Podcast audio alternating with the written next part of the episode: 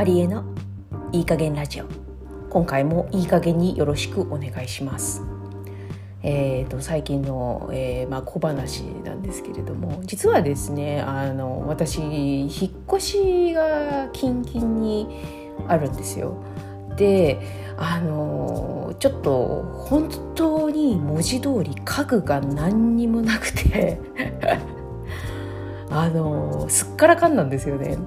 なのでちょっとこう本当に一から全部家具を買わなきゃいけない状況なんですけれどもあのメルカリとかジモティ存在は知ってたんですけど使ったことなかったんですよね。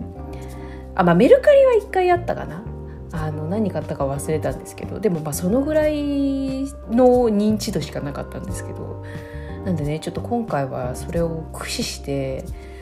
行こうかなと思ってまああの我々もそんなにお金がないので全ては新しいことっていうのはちょっと無理なのでできるだけこういいものをということでちょっとこうメルカリとジモティ駆使してるんですけどいや最近すごいですね。皆さんいろんなものを売ってくれるから。そうだからすごく助かってます。あの本当にないあのどのぐらいまで我々が買わなきゃいけないかっていうとあの電気すらないっていう 本当に着いた当日あの下手したら真っ暗な中であの iPhone とかの後ろの電気をつけてこう過ごさなきゃいけないかもしれないっていうレベルに本当に何にも物がなくて。なんでねこうジモティメルカリ、まあ、ジモティもあでもジモティも検索できるか。メルカリもねこうちょっといろいろ検索かけてでもうちょっといろいろ買わせていただいております。中古とはいえね全然あの使えるレベルのものもたくさんあるのででこうやってねあのー、無駄にすることなく誰かのためにこう私たちのためになってますのでこういうシステムあってよかったなと思って全然中高万々歳な人間なのでねここからまたちょっとこうお部屋を作っていく楽しみができてるのでそれに関してね最近はちょっとこうワクワクしている次第でございます。さて、えーと、今日は何を話そうか。あの、久しぶりにちょっとこう、トロントのお話でもしようかなと思ってまして、今日はちょっとただただ私の、まあ、トロントについて、まあ、好きなとこだったり、まあ、ちょっと、うんって思うとこだったり、なんかちょっとそういうのをねつらつら喋っていけたらいいかななんて思ってます。そもそも皆さんあのトロントってどこだか分かります？あのちなみに私がそのカナダに留学をするっていうのを決めた時にトロントってどこにあるかっていうのを全く知らないまま行った状態。いや調べろよって話なんですけど。全然知らない状態のまま行ってたのでただトロントっていう名前だけはなぜか聞いたことがあってカナダっていうと、まあ、バンクーバーがやっぱり有名なのかな、まあ、でもバンクーバートロントとかは名前は多分聞いたことがある人は多いんじゃないかなと思って。でカナダっていうと何かってっていうと本当に私も多分あの皆さんの想像と同じだと思うんですけどメープルシロップしか知らない状態その雪がとかあのスノボとかっていうのももしかしたらあの想像できる人もいるかもしれないですけど私それすらもない状態で本当にほぼゼロ知識のまま行ったねよく行ったよね マジで。って思うんですけど、まあ、そんな状態で行ったんですけどそれでもまああのいろいろね今こう行けてないからもう行けてなくて2年ぐらい経つかなんでなんで2年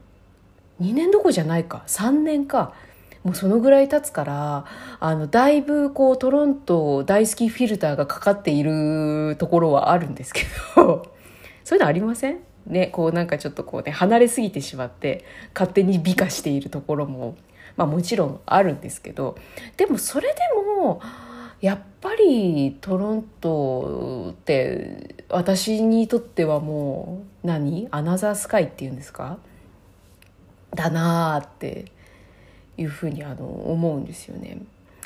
まあ、トロント何がいいかあのいろいろなところでねこの話私してるんですけどあのディスってないですよ。ディスってないんですけどダサいアメリカみたいな。多分ねこれ分かってくれる人結構いるんじゃないかなって思うんですけどあのちょっと頑張って背伸びしてアメリカあの私ニューヨーク行ったことがないんであの想像でしかないんですけど、まあ、例えばニューヨーカーとかアロスとかね LA とかね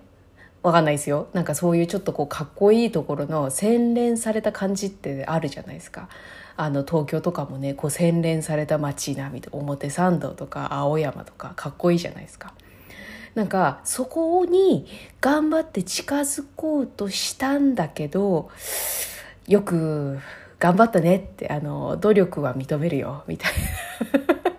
まあそこで察してもらいたいんですけどそうあのそんな感じのなんかこうちょっとうんうんよくよく頑張ったねよく頑張ったねみたいな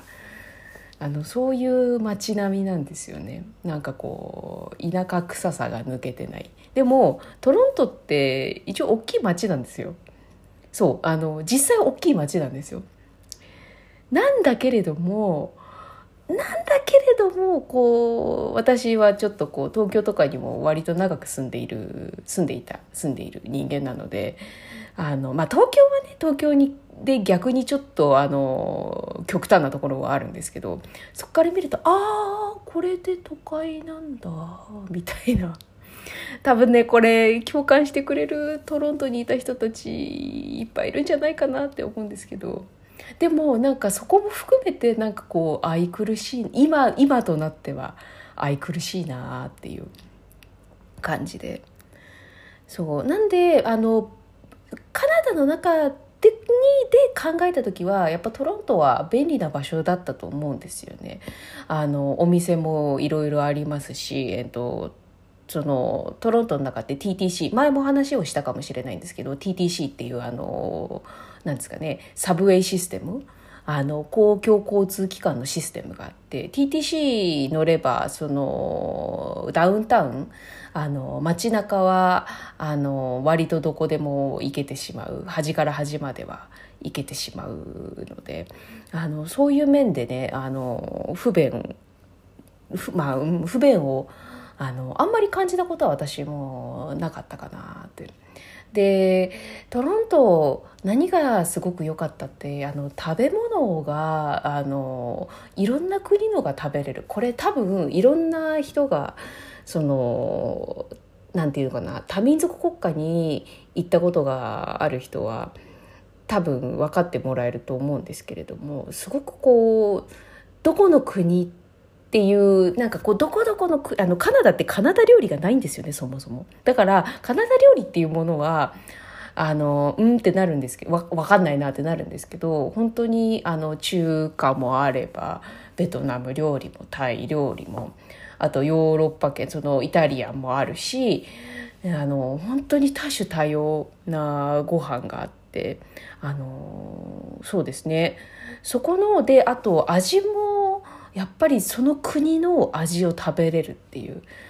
のがすっごい楽しかったんですよね。私なかなかその何て言うのかな。グリーク、えーと、ギリシャ料理っていうんですかね。ギリシャ料理まあ多分日本東京とかにもあるとは思うんですけどトロントとか行くと本当にそこら中にあるので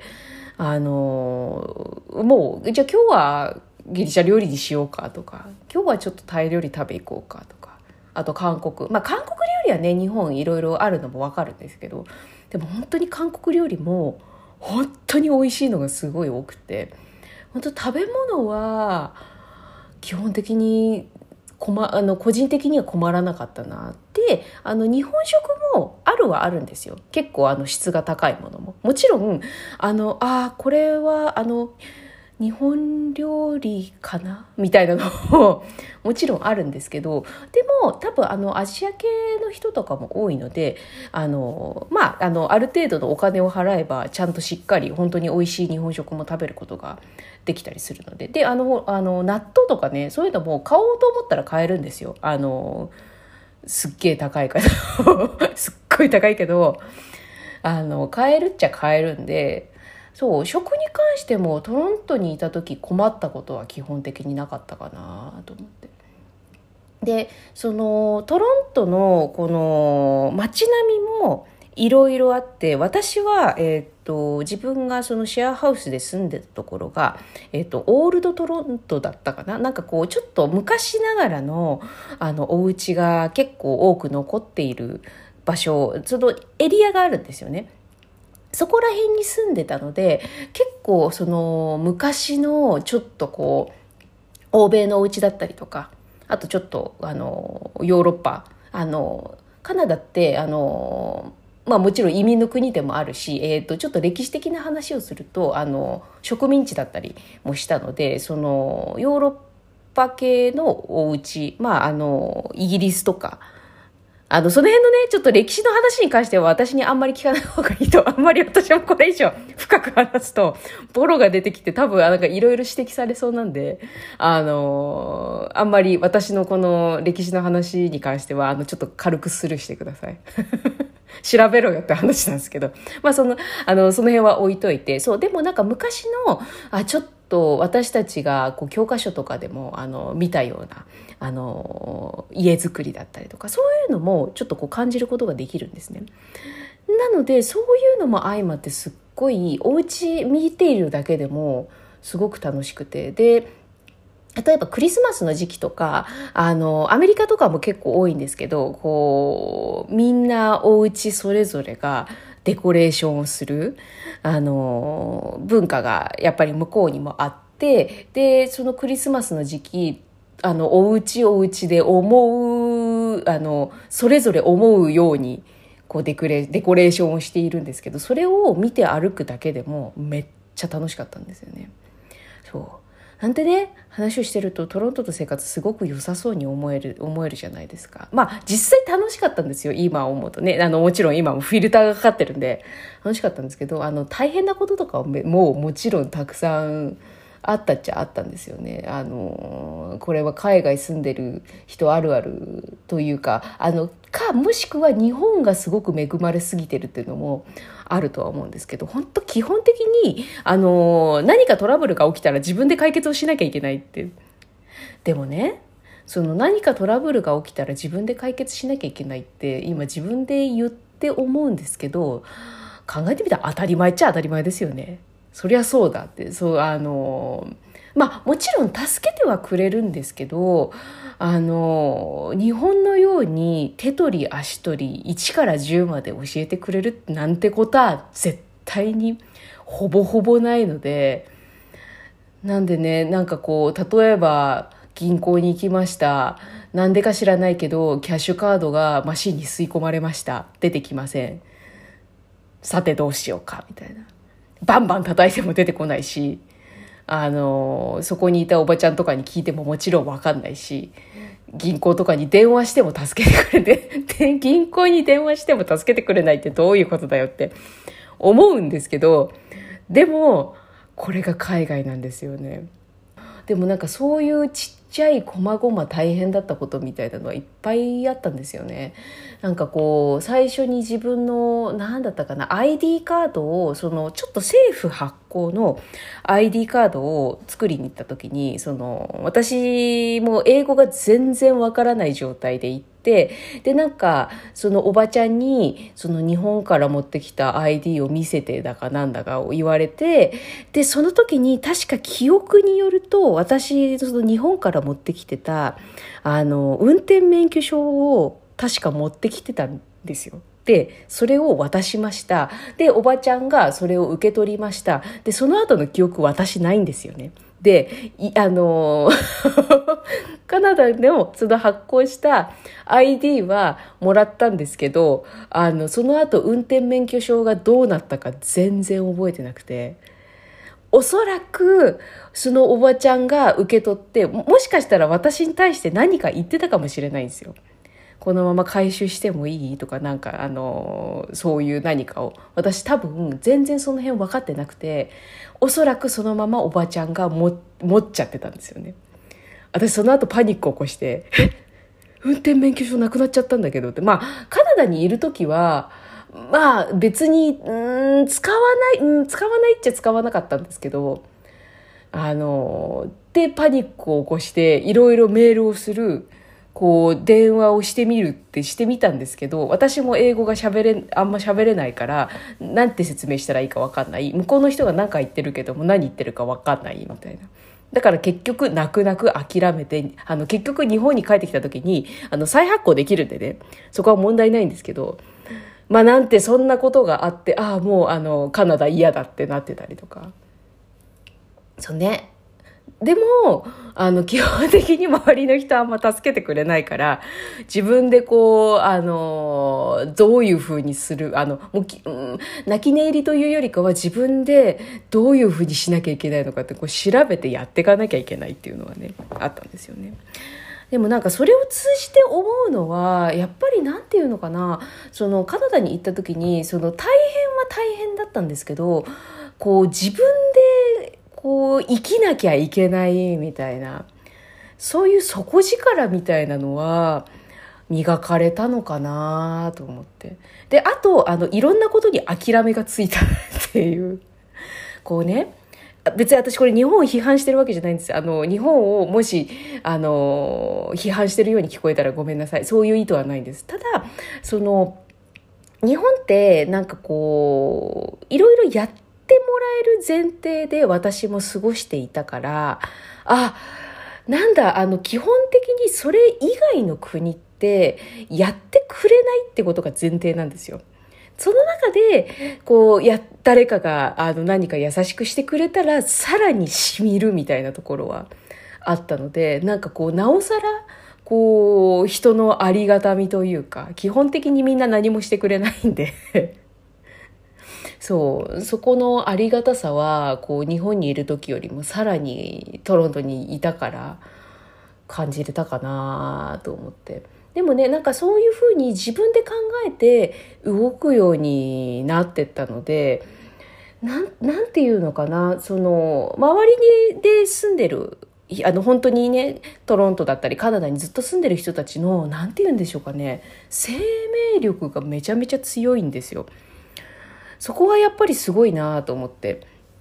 こう、基本的に何かがあった時に、まあもちろんあの選択肢1、諦めるっていうのもあるんですけど、選択肢に自分で、じゃあ今この段階、この状態だったらどういうことができるかっていうのをみんな考えることができるんですね。それはやっぱりちょっとこう私とかにもなかなかこうね、ただ日本に住んでいるだけだと、こう意識しないとこう鍛えにくいとこなのかなっていうのはもちろん感じていて。まあでも逆を言うとね、それだけ日本が安全ですごい国だっていうことだとも思うんですよ。あのそうじゃない国がたくさんある中で日本はそういうシステムができてるっていうのはそれもそれでとんでもないすごいことだとは思うんですけどね。なんで、あの、ね、なるだけ別にね、こう私別に海外にかぶれたいつもりはないんですよ。な、な、言葉がおかしいんですけど。でも、なんかこう、日本じゃないところに住んだからこそわかる、日本の凄さと、でも他の国に住む、そのメリットみたいなのもそう。なんかねそういうのも全部含めて私にとってトロトロントっていうのはもう何て言うのかな。最高の場所だったなと思って、えー、こんな話をしてたらやっぱりトロントのフォーが食べたくてしょうがないんですよね。なんかあの全然関係ないんですけど日本あの別に関東でもう全然いいんですあのいいですあのその 中でなんかここはマジで美味しいよっていうフォー、あの、ベトナムのフォーですね。フォー、あの、知ってる方がいらっしゃいましたら、あの、随時、あの、情報を募集してます。あの、本当に、あの、フォーロスで、やばいです。私。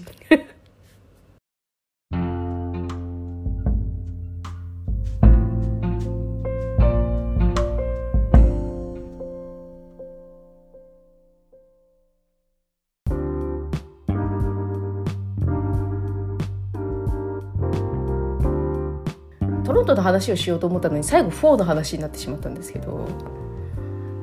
ね。でもうん今やっぱり思い返してもトロントのご飯は本当に美味しかった。あの日本のご飯も美味しいんですよ。もちろん。だって私基本あのトロントにいた時の自分のメインのご飯って基本的に日本食しか作ってなかったんで。やっぱねごあの日本食は最強だとは思うんですけど。でもあのいろんなご飯を食べれるっていうあれはね最強に楽しかったですよね。あの日本で食べれる海外のご飯もすごく美味しいんですけどこれディスってないですよ。ディスってないけど若干醤油を感じるんですよね。いや醤油を使ってないとこもあるかもしれない。わかんないです。これはね私のただのねあの偏見かもしれないんですけど。でもね向こうって本当にその日本食では考えられないこうだしとかそのシーズニングっていうんですか？調味料もういろいろ使ってたりするんでね。それはねやっぱり向こうでないと食べれないかな。もうねとにかくちょっとトロント行きたすぎてしょうがないです。ね。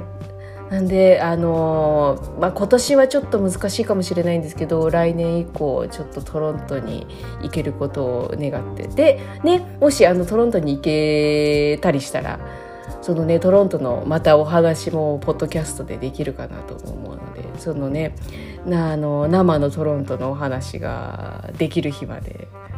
またポッドキャストもゆるゆる頑張っていきたいと思いますっていうね本当に今日はちょっと特に中身のないあのゆるっとしたポッドキャストだったんですけども、えー、今回もこれで終わっていきたいと思います。